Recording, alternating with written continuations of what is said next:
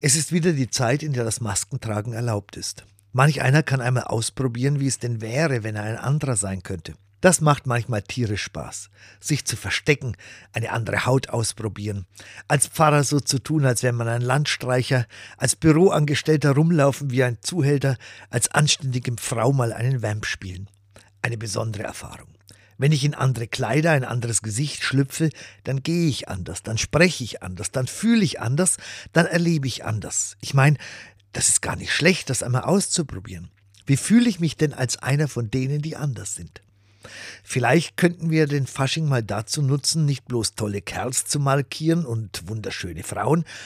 Vielleicht schlüpfen sie ja stattdessen mal in die Rolle eines Asylbewerbers oder eines Farbigen und fahren in der Straba durch die Stadt. Oder Sie sind mal ein alter Opa im Schulbus. Vielleicht spielen Sie ja einfach nur die Rolle des Nachbarn, der Ihnen immer so auf die Nerven geht. Es könnte sein, dass Sie ihn hinterher ein bisschen besser verstehen. Das wäre ja auch nicht schlecht, oder?